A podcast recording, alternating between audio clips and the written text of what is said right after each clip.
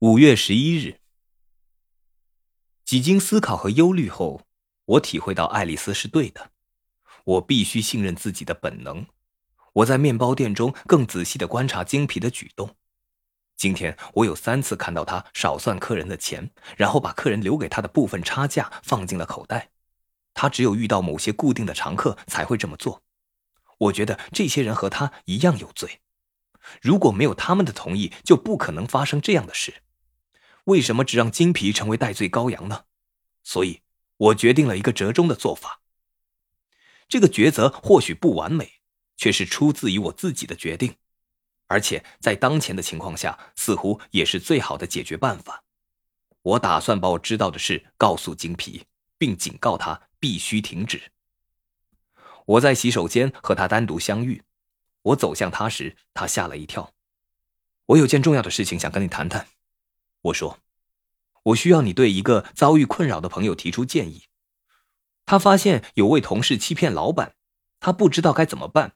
他不想去告发，以致让这个家伙惹上麻烦，但他也不想做事老板遭到欺骗，因为老板对他们两个都很好。”金皮狠狠的瞪着我：“你这位朋友打算怎么办？这就是他的困扰，他什么都不想做，他觉得只要偷窃能够就此停止，不去管他也无妨。”他会很乐意忘掉这件事。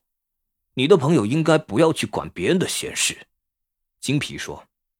他应该对这种事情视而不见，想清楚谁才是他的朋友。老板终归是老板，员工必须互相团结。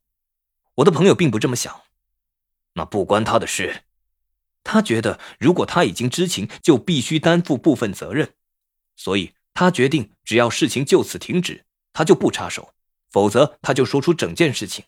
我想知道你的建议。你觉得在这种情况下偷窃会停止吗？他需要花很大的力气才能压下他的愤怒。我看得出他很想揍我，但只能紧紧的捏着拳头。告诉你的朋友，这家伙似乎已经别无选择。那就好，我说，我的朋友会很高兴的。金皮开始走开，但接着他又停下来，回过头看我。你的朋友是不是想分一杯羹？这是他这么做的原因吗？不，他只是希望事情就此停下来。他瞪着我说：“我可以告诉你，你会后悔插手别人的事。我一直在帮你说话，我真该去检查一下脑袋。”说完，他才跛着腿走开。也许我应该告诉唐娜事情的真相，让他开除精皮。我不知道。但我要用这种方式解决，还得费些口舌。这件事就这样告一段落了。但还有多少人像金皮一样用那种方式利用别人呢？